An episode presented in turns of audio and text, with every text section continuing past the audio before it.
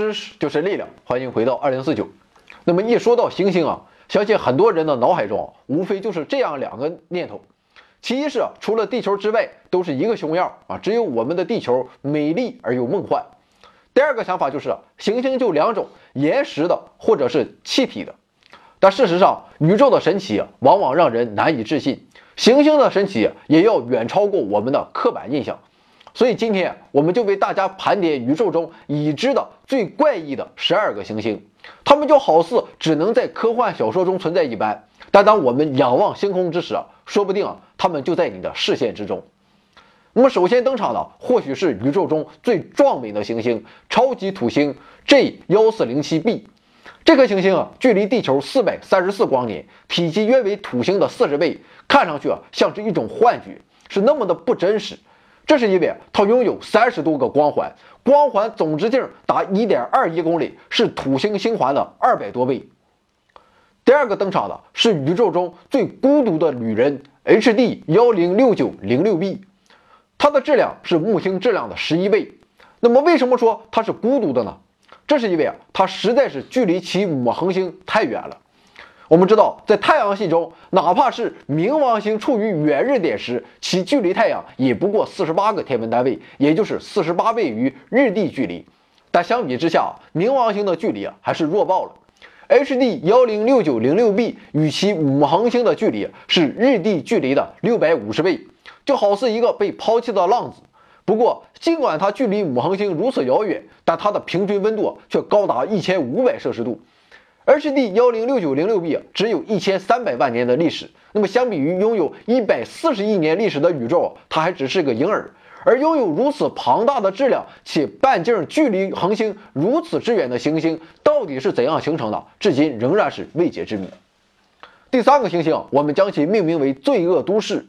因为从外表看，这绝对算得上是一颗黑暗凶险的行星。它的名字是 TRAPPIST 二 b，距离太阳系七百五十光年。到目前为止，这颗行星是宇宙中已知的最暗的行星，它对照射光的反射率不到百分之一，甚至比煤炭或是最黑的丙烯酸颜料的反射性都要小。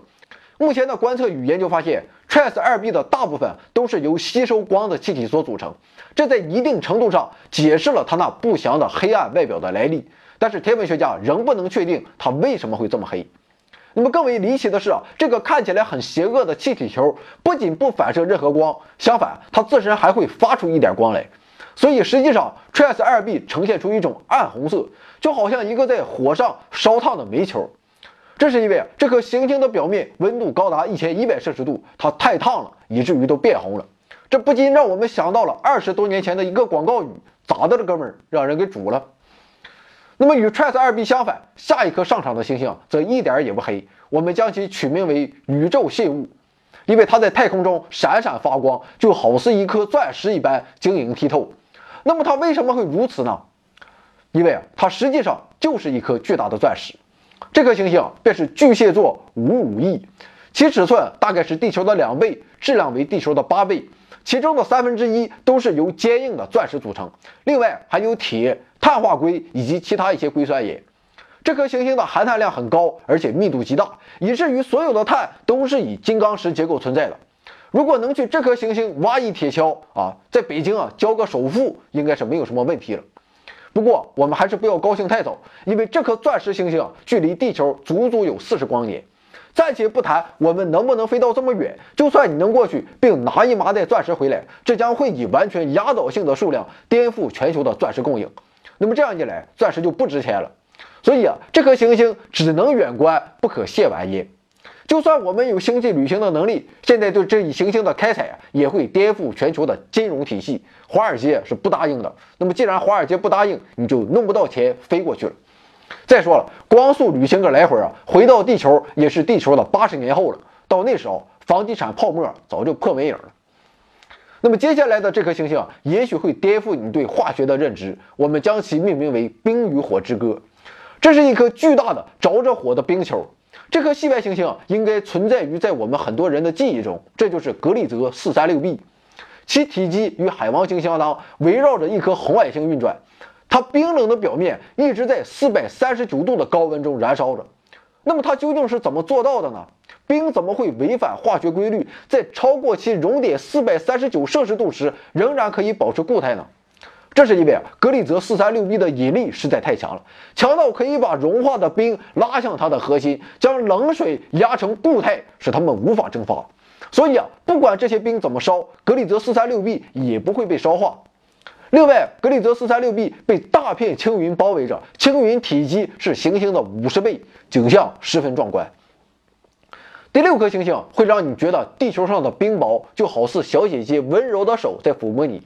我们称这颗星星为万箭齐发，这就是行星 HD 幺八九七七三 b。这颗星球上最常见的天气现象就是玻璃雨。其原因在于啊，行星的大气中充满了硅粒子，这赋予了它美丽的蓝色表层。不过，由于这颗行星的表面温度极高，就导致了这些硅粒子凝结成了坚硬的玻璃态。这些玻璃啊，夹杂在覆盖行星表面的时速高达六千五百公里的侧风中，对任何物体进行着永无休止的鞭笞。不过，即便如此，HD 幺八九七七三 b 的环境貌似还是要比 WASP 十二 b 好一点。这就是我们要说的第七颗行星了啊，取个名字就叫死亡之舞吧，因为这颗不幸的行星正在与它的母恒星共舞，代价便是付出自己的生命，慢慢的被恒星活活吃掉。它之所以陷入如今这般无法摆脱的厄运，原因正在于，它被困在了离其母恒星非常近的轨道上，仅相距三百四十万公里，其公转速度之快也就比一个地球日啊长一点点。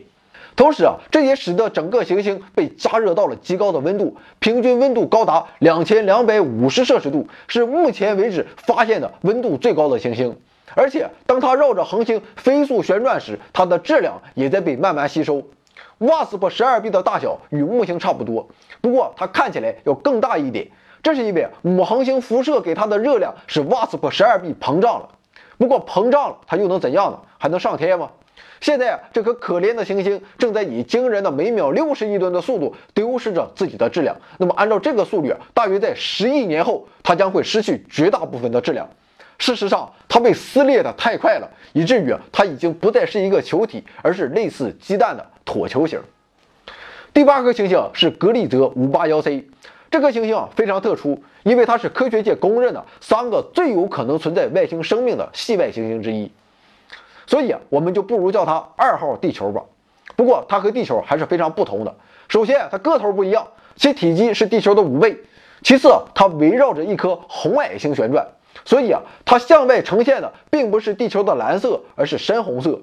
另外，这颗行星被潮汐锁定了，也就是说，它的自转周期与公转周期相同。行星的一边总是对着母恒星，而另一边则永远是漫漫黑夜。其朝向红矮星的那一面非常酷热，可以将地球生命轻易融化；但是其背对恒星的另一边却万分寒冷，会立刻把人冻住。那么，为什么科学家会认为这样环境极端恶劣的行星上可能存在和人类类似的生命呢？不要忘了，在冰与火的交融下，这颗行星还有一个稳定的适宜温度存在的地带，这就是它的冰火交界处，也就是那条位于胸口处的裤腰带。二零零八年，科学家从地球直接向格里泽五八幺 c 发出了一条信息，预计二零二九年可以到达。所以啊，就让我们二零四九年前后等待对方的回信吧。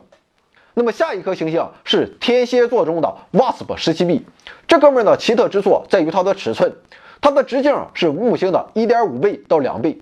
理论上，这样大小的行星是不应该存在的。因为按照目前的理论，它的尺寸超过了一颗行星的尺寸的极限。所以啊，能拥有这样的尺寸，就说明它的密度相当小。这颗行星的发现也改变了人们对行星的过往认知。于是啊，科学家将它归入了一类非常独特的行星——蓬松行星。那么，既然科学家名字都给起好了，今天我们也就不用费脑细胞来起魂名了。虽然这个名字看起来起得很是随意，但是它却是实实在在的天文名词。蓬松行星就是指像 WASP 十七 b 这样的一类体积庞大、密度很小的行星。不过，蓬松啊还不是 WASP 十七 b 最奇怪的地方，它还有一个逆行轨道，也就是说，它的公转方向与其母恒星的自转方向是相反的，这就是所谓真正的逆天。第十颗行星让我们走进真正的三体世界。距离地球一百四十九光年的地方有一颗行星，它位于一个名为 HD 幺八八七五三的三星系统之中，它是迄今唯一发现有行星运行的三星系统。该行星的天空景观十分壮观，偶尔啊，你可以看到全宇宙最奇特美丽的日出和日落，也就是三重的日出与日落。那么在此之前，人们还不知道行星是否能够形成于这种复杂的引力系统中，但现在看来这是没问题的。在距离地球四十七光年的地方，有一颗名为 GJ 幺二幺四 b 的行星，它与地球的体积相当。那么我们地球人最自豪的一点就是啊，地球是一个充满水的世界。但与 GJ 幺二幺四 b 相比啊，地球还是显得太年轻，因为这哥们儿完全由水组成，整个行星的表面就是一片一望无际的海洋，所以啊，人称超级水世界。那么在这颗行星的核心处，其外层是由厚且硬的冰组成的。不过这个冰啊，却不是普通的冰，它的形成不是由于低温凝固，而是由于地表水实在太多了，给核心周围的水施加了极大的压力，于是啊，它们就被碾成了坚硬的冰。这种冰的形式啊非常特殊，科学家将其称之为冰期。可以说，JJ 幺二幺四 b 行星与目前已知的太阳系或任何其他行星系统中的行星都不同，它是一种全新类型的行星。那么今天要介绍的最后一颗行星是开普勒四三八 b，由开普勒太空望远镜于二零一五年一月在四百七十光年外发现。这颗行星非常奇怪，它的奇怪不在于什么暴力的气候，也不在于什么诡异的构成或是运行模式，也不在于匪夷所思的空间环境。而是因为它是迄今为止人类找到的最像地球的行星，而衡量一颗行星与地球的相似程度，科学家使用地球相似指数这一基本方法，将行星半径、密度、脱离速度和表面温度等代入公式，便可以计算得知一颗行星的地球相似指数。一表示与地球完全相似，零就是一点也不像。那么在太阳系的行星中，水星、金星和火星的地球相似指数分别为零点六、零点四四和零点七。那么开普勒四三八 b 的地球相似指数是多少呢？答案是零点八八。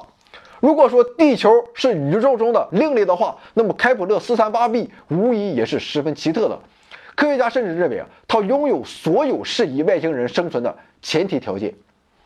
那么好了，今天的怪异的行星啊，就为大家介绍到这里了。当然了，在我们眼中看来的奇怪，如果站在宇宙视角的话，这些行星其实都是再正常不过的了。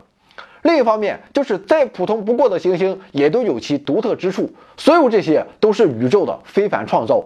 虽然我们可能永远也无法搞清楚宇宙为何不是一片空旷，它又为何如此的多彩迷人，但这并不妨碍我们去欣赏它的无尽魅力，更不妨我们对其孜孜以求的探索。那些美妙的天体，就好似人类探索宇宙之路上的一朵朵小花，是那样柔美的，无以复加。他们不愿回话，也不告诉我们他们的想法。也许啊，正是上帝的素手一指，一下子就指成了如今的天涯。回到二零四九微信订阅号已全面升级，微信搜索“回到二零四九”或 “back to 二零四九”，阅读节目文本，还有更多惊喜，精神的、物质的，还有。你懂的。